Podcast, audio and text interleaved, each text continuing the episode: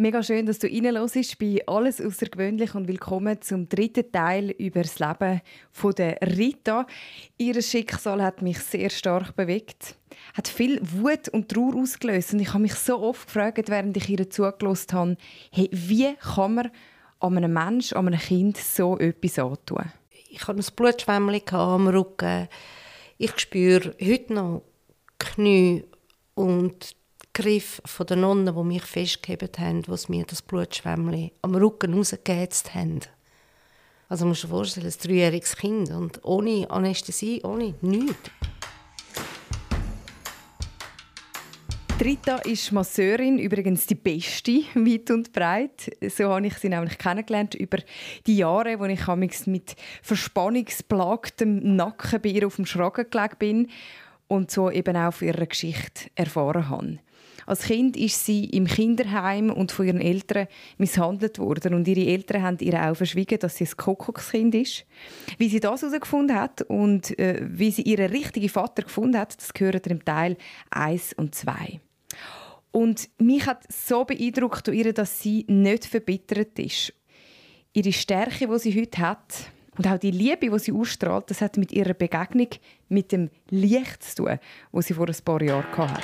Alles außergewöhnlich. Der Lebensgeschichten-Podcast mit der Krigi Urich.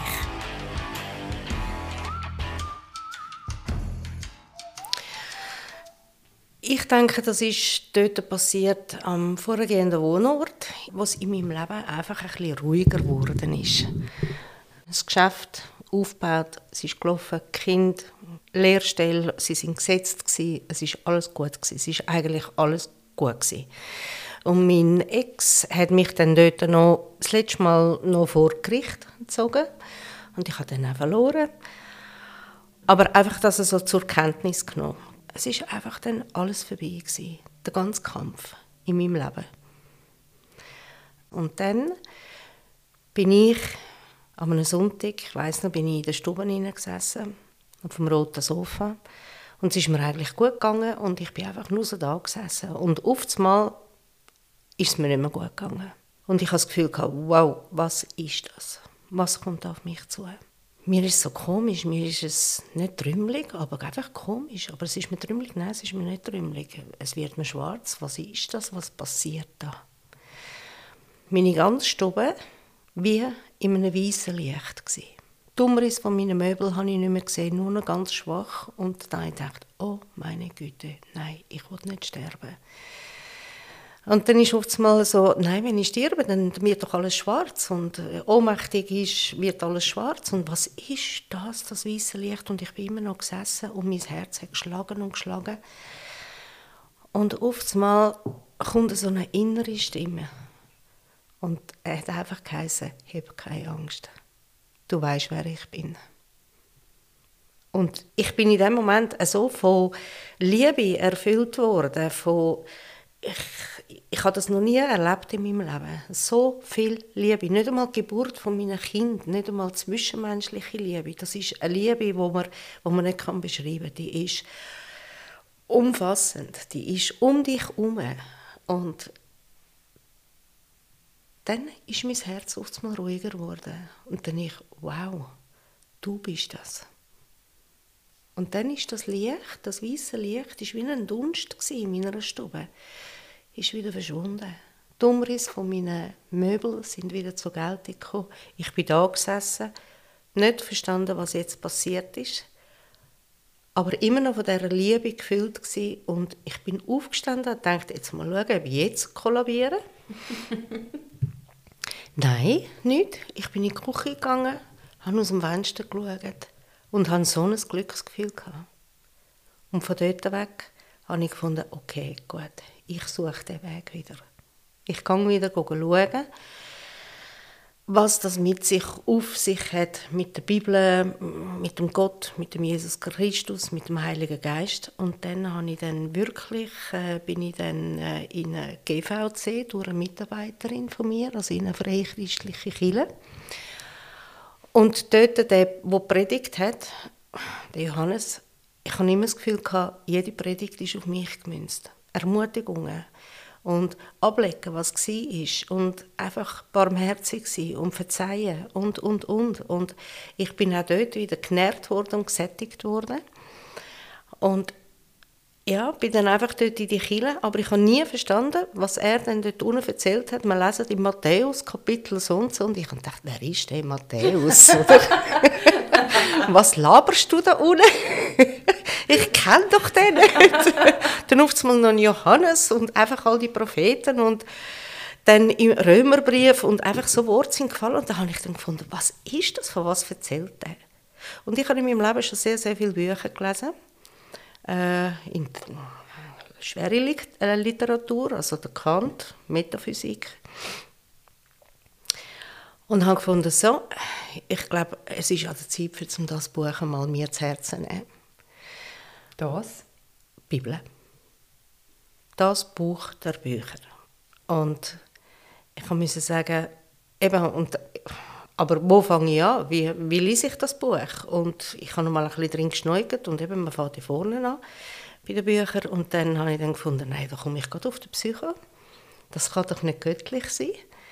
Und dann bin ich dann in, in, den Alpha Life Kurs bin ich zweimal gegangen, für zum die Bibel zu verstehen. Und dort hat es ganz gute Dozenten, die dir einfach die Erläuterungen bringen und äh, du kannst Fragen stellen wo du nicht verstehst oder wo du einfach immer noch skeptisch gegenüberstehst und eben, wo ist er gewesen? Wo ist er gewesen? Wieso lässt er gewisse Sachen zu? Und dort in dem Alpha Life Kurs, dort habe ich dann herausgefunden, wieso und warum dass so Sachen auf dem Planet passieren.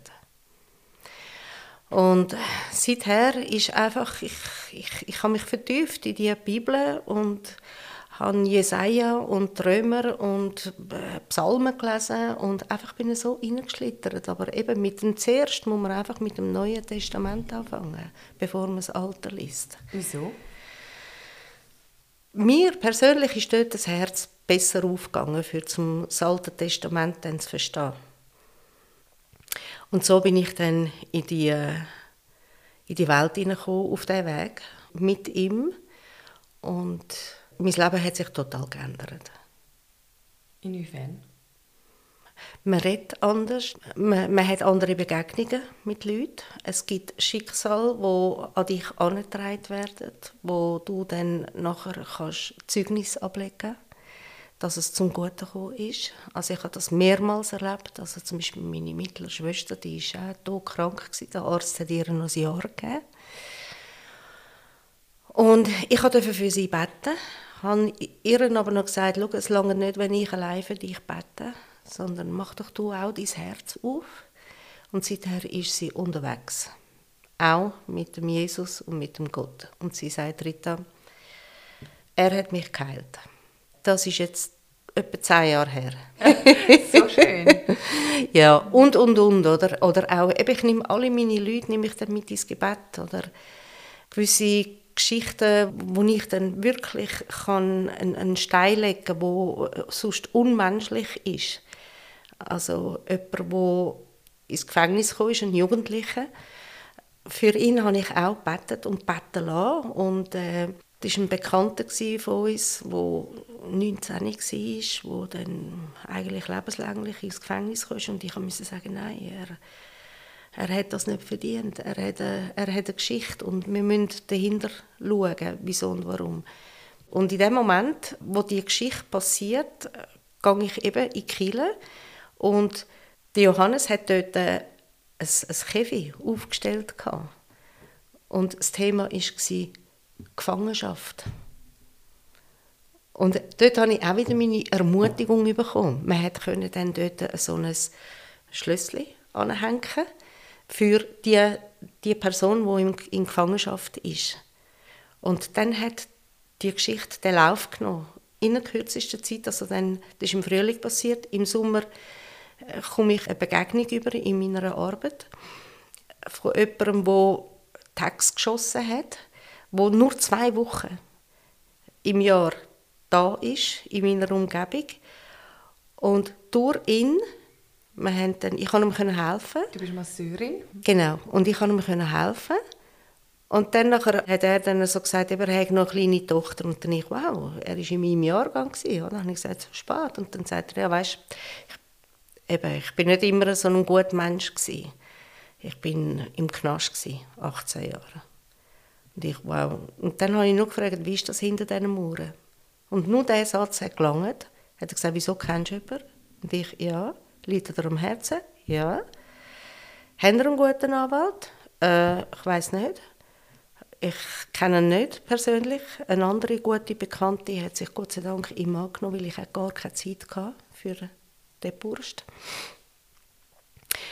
Und dann, das war ein Freund von einem ganz bekannten äh, Anwalt, wo wir uns nie leisten können. Und der hat sich dann in dem Fall angenommen. Und nach, dem, nach dieser Begegnung, nach dem bin ich dann raus und eben nach jeder Therapie gehe ich immer wieder raus, gehe frische Luft schnappen und ich schaue so in den Himmel auf und ich sage, wow, wie allmächtig bist du. Hey, ich bin ein Sandkorn und du schickst mir so etwas, für das da Gerechtigkeit kommt, dass da auch wieder die Wahrheit kommt. Und das ist Hammer. Halleluja. Und was ist mit dem jungen ähm, Typ dann passiert? Lebenslang äh, hat er eigentlich bekommen? Nein, er ist jetzt dann eigentlich fertig. Und äh, im äh, ersten Prozess hat er dann sogar nur fünf Jahre bekommen. Aber der Staatsanwalt hat natürlich müssen zeigen, dass er äh, ja, auch einen Beruf macht und das für so eine Tat lebenslänglich auf dem Spiel steht. Und dann hat er wieder aufgeschraubt auf elf Jahre. Und der Häftling hat das akzeptiert. Und jetzt ist er dann eigentlich draußen. Und das ist auch so wie ein Findelkind für mich. Das ist, der hat keine Mutter mehr, kein Vater, nichts. Und, äh, aber er ist so ein guter. Einfach ein herzlicher, ein, ein Hyper, aber ein guter. Und wenn wir uns sehen, eben einmal im Jahr sehen wir uns, eben um die Weihnachtszeit. Jetzt, das Jahr hat es leider eben nicht gelangt, wegen Corona. Aber das ist immer so eine schöne Begegnung und das ist auch wieder ein weiteres Zeugnis und da könnte ich noch mehr, einfach ganz, ganz viel. Und wenn du mit ihm auf dem Weg bist, dann passieren oft mal wieder so Wunder, wo, wo sich die Menschheit nicht erklären kann. Und das bewegt mich einfach weiterhin auf dem Weg zu sein. Und seit ich auf dem Weg bin, habe ich einfach auch Ruhe und ein geordnetes Leben und ja, einen Schutz. Er ist für mich mein Schutz. Also, wie geht denn das? Was heißt das, auf dem Weg zu sein? Das ist wie eine Partnerschaft. Man denkt täglich mehrmals an die Person, also an Jesus. Oder man nimmt ihn mit auf den Weg. Man sagt, wenn man neu mit angeht, eben, hilf mir, beschütze mich. Oder manchmal habe ich einen Dialog, dann sage ich, hey, hast du das wieder gesehen, oder? Einfach so direkte Audienz. Oder am Freitagabend, da habe ich äh, mir das angeeignet, also einfach wirklich das Bedürfnis gehabt, am Freitagabend mache ich nie etwas ab, da bin ich einfach daheim. Und dann wird Revue passiert, die ganze Woche, vor all meinen Kunden. Dann habe ich Zeit in der Stille. Und einfach während dem Schnetzeln von Gemüse und ein Gläschen Wein trinken und dann oft kommen einfach Gedanken, es läuft kein Radio, es läuft kein Fernsehen, nichts, null, nichts. Und dann hat man auch wieder den Zugang. Und dann kommen oft mal Gedanken von den einzelnen Kunden, wo ich dann oft mal wieder muss sagen, ja, aber was sagst du denn zu dem, oder? Also man könnte einfach sagen, du führst Selbstgespräch. Ja, er ist zwar nicht sichtbar, aber man spürt es. Aber das ist in mir rein. Das ist ein Dialog dann. Nicht ein Monolog. Mhm. Es kommt auch etwas zurück. Oder manchmal auch nicht. Aber dann ich, okay, gut, gehen wir weiter.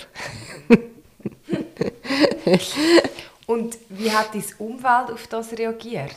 Oh, ja. Also ich meine, jetzt gerade deine Familie, deine Geschwister, die haben ja sehr negative Erfahrungen gemacht, wie ja. du. Aha. Ähm, mhm. Deine Kinder, die haben dich auch gekannt ohne das oder haben ja wahrscheinlich auch einen Teil von deiner Geschichte gekannt.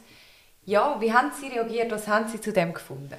Sie haben die meine Geschichte nicht einmal gekannt. Sie haben erst die Geschichte angefangen zu kennen, wo ich mich dann eben geöffnet habe. Wo dann eben auch das mit dem Rathausen gekommen ist. Und dann haben sie dann schon gemerkt, äh, das Mami ist anders. Du hast ihnen gar nie etwas erzählt von Nein. der Vergangenheit? Nein, nein. Erst, als sie einfach eine gewisse Reife hatten, für gewisse Sachen zu verstehen, wo ich dann auch Begründungen liefern kann. Wo ich dann... Ich kann nicht wollen, dass sie urteilen oder richten, sondern dass... Über wer?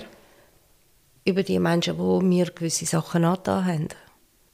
Und meine Kinder haben natürlich reagiert, also der Kevin ist eher ein bisschen so hm, der, äh, der ruhiger. Und Kim ist anders. Kim ist auch anders prägt, auch vom Schulsystem. Weil in der Schule wird ja zu wenig über die Bibel geredet, meines Erachtens. Dort ist eher dann auch bis hin zu Politik und Betriebswissenschaft und, und, und, und. Oder? Und da hat Gott nicht viel Platz. Und dementsprechend ist meine Tochter natürlich auch auf der anderen Schiene. Aber langsam, langsam kommt sie weg von dort. Aber sie ist natürlich meine grösste Herausforderung bezüglich Mami, in der Bibel, hm, ich meine, wo sind Dinosaurier? Dinosaurier, da hat man Knochen, da hat man Befunde, da weiß man, dass es existiert. Aber da von deinem Gott und von Jesus und von dieser Geschichte, da hat es nichts um. Nicht mal die Bibel.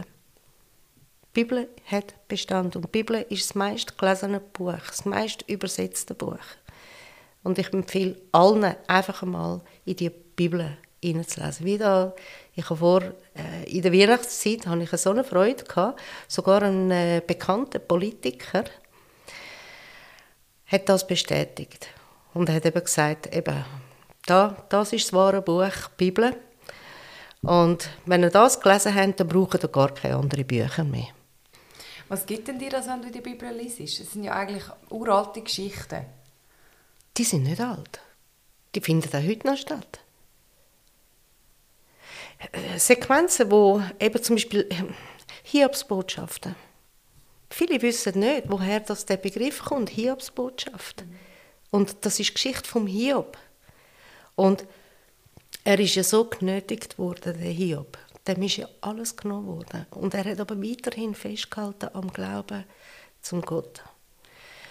Und ja, sie haben einfach wollen, also der Satan hat einfach wollen beweisen, dass er vom Glauben abkommt. Oder? Und durch das hat er eben Frau verloren, Kind verloren, Land verloren, Tier verloren, alles. Am Schluss ist er noch schwer krank geworden.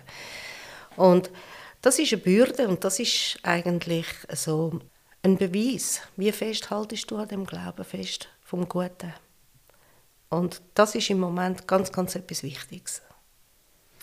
Also du meinst, die Geschichten sind Beispiele auch für alles, was heute läuft oder ja, kann. ja, immer wieder, immer wieder. Und wenn, wenn für dich der Glaube äh, so wichtig ist, ist für dich auch Kilo als Institution wichtig? Oder sagst du, es ist mehr etwas Persönliches zwischen dir und Gott? Oder wie siehst du äh, die Rolle von, von der Kirche? Puh. Ja, da habe ich natürlich auch also zuerst einen rechten Groll gehabt und vor allem ähm, ich, ich, ich habe immer noch mehr den Reichtum, wo Kirche hat, wo Besitz, äh, einfach im Besitz ist und die Armut, wo herrscht, dann vermisse ich Barmherzigkeit von der Kirche gegenüber der Menschlichkeit, der Zwischenmenschlichkeit, der Zwischenliebe, einfach der, unterstützen. Und nicht Gier an den Tag legen. Ich bin einmal im Vatikan und ich hatte Hühnerhaut. Und mir ist so schlecht geworden von dem Prunk, von allem. Und draussen sind sie am Strassenrand gesessen und haben bettelt. Und das ist so nah. Reichtum und Armut. Und das verstehe ich nicht. Da muss ich immer wieder sagen, wo schaut der Papst an? Sieht er denn das nicht? Braucht er eine Brille? Wieso kann er nicht von seinem riesen Reichtum einfach den Bedürftigen nur einen Teil etwas abgeben? Und dann geht es vielen wieder besser. Und ich bin austreten bei den Kindern, logisch. Aber ich bin wieder im Begriff, wieder beizutreten, aber einfach, weil ich dort die Kirche und den Priester gut finde, was er predigt. Ich, ich habe letztens im Bericht gesehen, wie viele Milliarden Kille jährlich macht. Und, also die äh, katholische Kirche oder die reformierte oder die Kirche oder alle? Nein, hauptsächlich die katholische. Und da habe ich dann schon ein Fragezeichen. Eben, es sollte einfach ein bisschen gerechter verteilt sein. Und darum schiessen auch die Freikirchen so wie Pilz aus dem Boden. Weil die, die haben eine andere Gemeinschaft. Nicht mehr so ein das, eben katholisch, das ist gut, das ist dort jetzt auch wieder am Besseren. Aber ich bin natürlich schon schaurig geprägt von der katholischen Kirche, oder? Mit eben äh, Knündeln und Stillsitzen und man kommt fast mit einem schlechten Gewissen aus der Kirche raus. Und das bürdet es einem auf. Und das ist nicht der Sinn von Gott. Er will, dass wir fröhlich sind. Er will, dass, wir, dass, dass er unsere Tankstelle ist. Dass, dass wir äh, zwischenmenschlich einander aufbauen und miteinander äh, untereinander ermutigen. Das ist, das ist das in seinem Sinn. Und das Schwermütige, das, ah, und ich höre gerne Orgeln, aber äh, man kann auch ein bisschen lässige Orgeln spielen. dass man vielleicht einmal ein bisschen gumpt, oder? Weil ich denke, der Herrgott der hat so Freude, weil der ist auch nicht stehen geblieben, der Herrgott. Der ist nicht stehen geblieben. Wir haben einen modernen, einen lässigen, einen coolen Gott. Das ist nicht mehr das von früher, oder? Das ist, er hat auch die Entwicklung mitgemacht mit uns Menschen. Und ich kann mir vorstellen, dass er auch noch ein cooler Typ ist. Herr Gott ist ein cooler Typ. Ja, hoffentlich hoffentlich. Das heißt, also dein Umfeld hat das durchaus schon kritisch aufgenommen, aber das hat, das hat trotzdem seinen Platz. Also jetzt mhm. innerhalb von deinen Geschwistern, aber auch bei deinen Kindern, die ja. das vielleicht ein bisschen anders sehen, ist das trotzdem mhm. okay, ihr könnt so nebeneinander oder miteinander ja, ja. existieren. Ja, es ist einmal nur amüsant für mich. Gerade zum Beispiel, wenn meine Tochter mich einmal so mustert, so, wie so, äh, wie lange geht es noch, bis sie Zöpfe hat? Wie lange geht es noch, bis sie Heiland-Sandalen hat? Und, äh, aber ich, sie merkt, ich bin, ich bin immer noch die gleiche, aber ich bin einfach viel, viel ruhiger geworden. Aber ich kann natürlich schon eine Party machen. Und dann verschreckt es dann einmal. also ich bin immer noch nach wie vor eine leidenschaftliche Tänzerin und weil Tanzen, das ist so etwas Schönes, das ist so äh, befreiend. Und man kann äh, einfach sich auch in eine andere Welt begeben. Und sie akzeptieren, sie finden es sogar langsam auch gut, weil sie wissen, dass er mir so viel Kraft gibt. Und äh, sie haben schon ein paar Mal gesagt, ja, aber Mami, fühlst du dich nicht allein? Ich will nicht, dass du immer so allein bist. Worauf ich gesagt habe, ich bin gar nicht allein. Ich bin nie allein. Er ist immer da. Und das gibt mir eben so viel. Darum kann ich auch die Einsamkeit kann ich ganz gut umgehen damit. Hätte dann, würde jetzt deine Kinder gerne sehen, wenn du wieder einen Partner hättest? Oh ja, absolut. Welches Kind hätte das nicht gerne, oder? Also dann weiss man, Mama ist in Sicherheit, sie ist jemand da, wo dann auch aufpasst auf sie und, und, und. Und ich dann sagen, du, ich habe ja jemanden, der da ist. Und der ist immer da.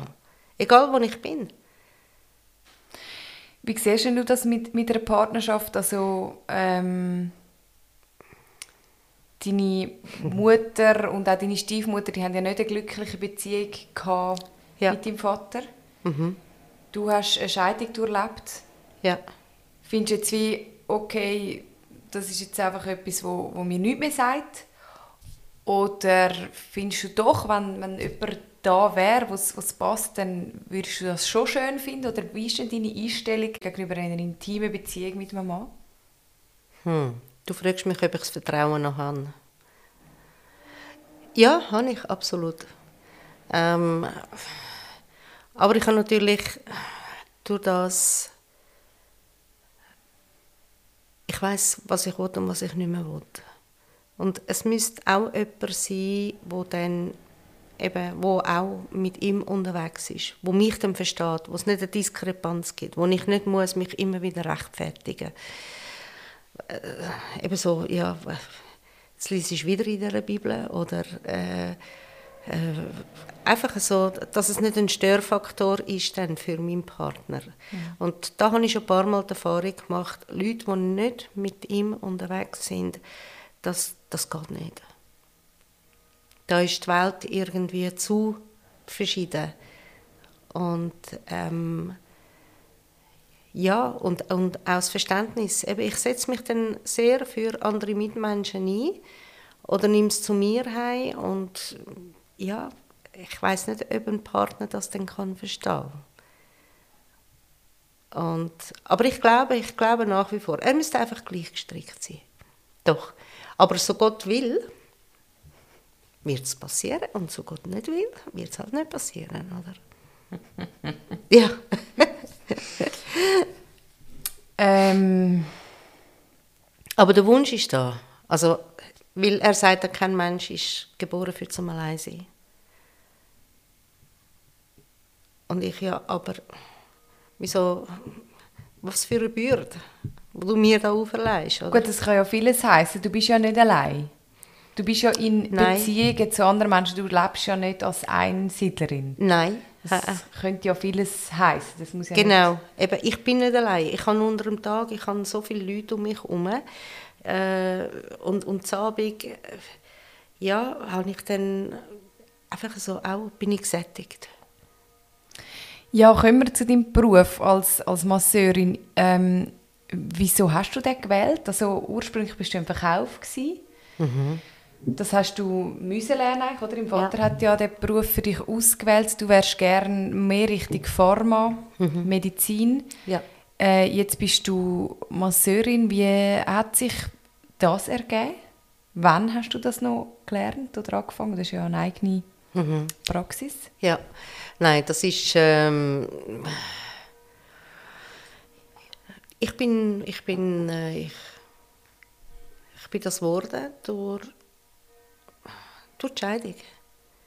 Ähm, und ich habe vor der Scheidung habe ich mal so einen Hobbykurs gemacht, einen Massagekurs. Und dort hat mir dann die Dozentin hat sie gesagt, wow, du hast Zeug dazu. Und ich habe gefunden, ja. Hm? Und dann kam die Scheidung. Und dann habe ich nicht gewusst, wie ja, ich muss einfach arbeiten, aber was wollte ich arbeiten? Äh, der letzte Beruf war im Büro und Buchhaltung. Und ich wusste, wenn ich jetzt diesen Weg einschlage, dann muss ich meinen Kindern morgen einen Schlüssel um den Hals legen. Und ich kann nicht so mein Amt wahrnehmen, wie wenn ich immer rum wäre als Hausfrau.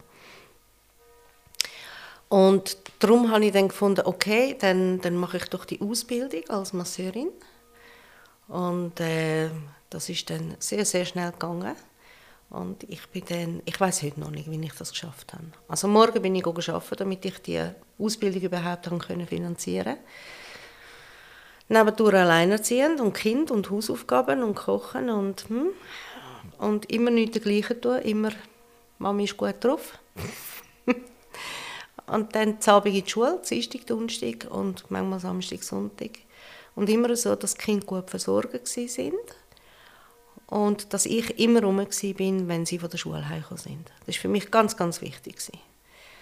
Und wegen dem habe ich den Weg von der Selbstständigkeit eingeschlagen. Und dann war es eigentlich wie eine Fügung. Also, es ist so ring gegangen. Ich habe äh, äh, zuerst ein Jahr für äh, äh, Masseurin gemacht und nachher für diplomierte Masseurin, nochmal ein Jahr. Und es hat, es hat einfach immer gestimmt, es hat gelangt mit dem Geld, das ich verdient habe, konnte ich die Schule finanzieren und äh, gut, also von dort her bin ich mega dankbar. Also mein Ex-Mann hat immer seinen Pflichtteil gezahlt, sonst wäre das gar nicht gegangen. Wie alt waren die Kinder bei der Scheidung, wo du alleinerziehend geworden bist? 10 und 6. Mhm. Noch klein? Ja. Und der Kevin hat das mehr mitbekommen.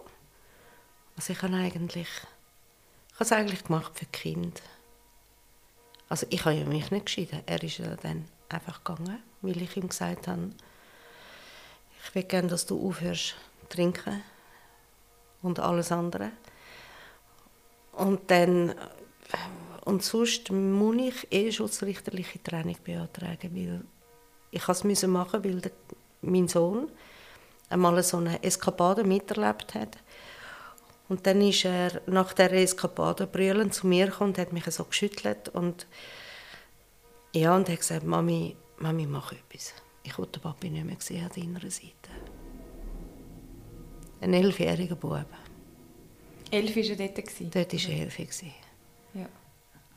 Und dann, der Satz, der hat mich bewogen, für zum einen Schritt weitermachen. Und dann habe ich mir das erste Mal gesagt, und sonst werde ich eh schutzrichterliche Trennung beantragen, weil das wäre nicht so gut rausgekommen, das Ganze. Worauf er heimgegangen ist und Koffer gepackt hat und gegangen ist. Und dann bin ich da gestanden mit, klar, eine schöne Wohnung, aber alleinerziehend und nichts, null, kein Franken. Im Gegenteil, sie haben dann noch von meinem Sparkonto das für die Hypothek einfach bei mir geholt, weil es dort auch nichts mehr hatte. Er hat alles leer geräumt. Ich bin da gestanden mit nichts. Aber ich bin schon dort immer getragen worden. Wenn man sich immer ein bisschen besinnt und dann muss man sagen, hey, er war dort schon an meiner Seite und hat mich beschützt und hat mir meinen Weg gezeigt, den ich machen muss, Begegnungen. Und Prüfung bestanden, also ich meine, ich habe die Hauptprüfung habe ich am Samstag gemacht und am Freitag hatte ich die Scheidung. Mhm. Also wie strange ist das, oder? Also, und, und nebendurch noch äh, alleinerziehend und, und, und. Und ein Stressfaktor hoch, ich weiß nicht wie viel, aber ich habe die Prüfung bestanden. Aber nicht fachlich, also nicht theoretisch. In der Theorie war es knapp. Gewesen. Aber äh, meine Hände, meine Hände, die haben einfach, ja, die haben das geschafft. Und am Schluss ist der Dozent gekommen und hat gesagt, hm, in der Theorie, Rita, naja, dort haben wir die müssen schleifen lassen, aber sie, die gelegen ist, die, die du massiert hast, die hat gesagt, die letzte, die massiert hat, die ist Hammer. Und obwohl ich einen Ablauf haben müssen machen, wo mir nicht so gelegen ist, Brust, äh, Brustbauch. Niemand macht das gerne. Einfach weil ein bisschen die Hemmschwelle rum ist, oder? Aber äh, dort muss ich anscheinend recht gepunktet haben. Und er hat gesagt, Rita, mach mir einen Gefallen und massier. Massier. Wenn du da runter schaust, dann siehst die vielen Leute, wie viele haben eine Massage nötig?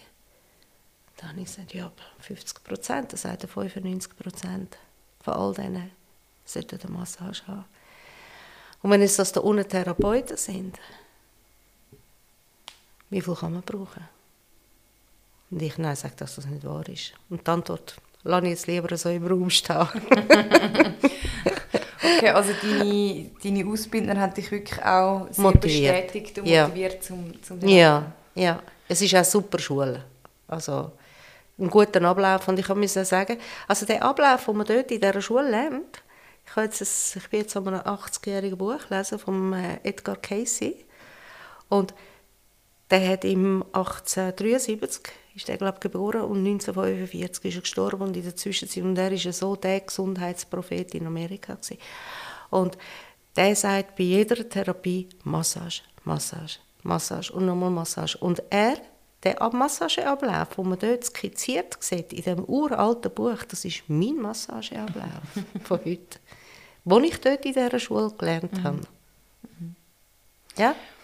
Und wie, also kannst du sagen, du machst deinen Traumberuf oder du lebst vielleicht sogar grosses Wort in deiner Berufung?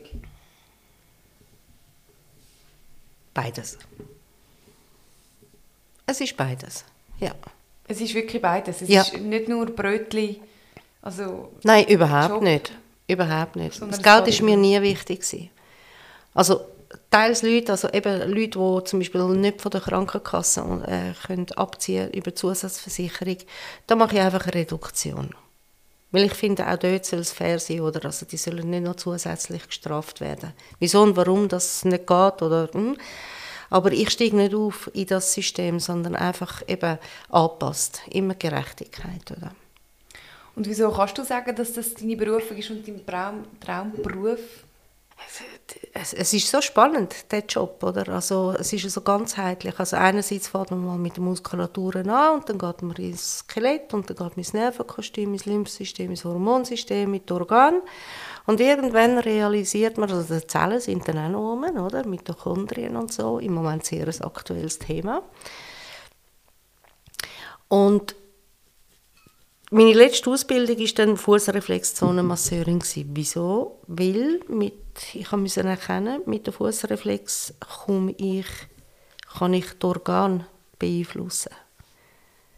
Also ich kann schon zu einem Teil begünstigen über das Nervenkostüm, oder? weil die Organe werden ja vom Nervenkostüm genährt. Also nicht nur auch der Blutkreislauf und so. Aber äh, wie komme ich direkt in die Organe rein? Und da habe ich eben gehört von dieser Fußreflex. Zuerst dachte ich, ja, ja. Und das ist aber tatsächlich so. Also ich habe schon Blasenentzündungen können, wo Leute jahrelang haben müssen äh, Antibiotika, äh, ist weg.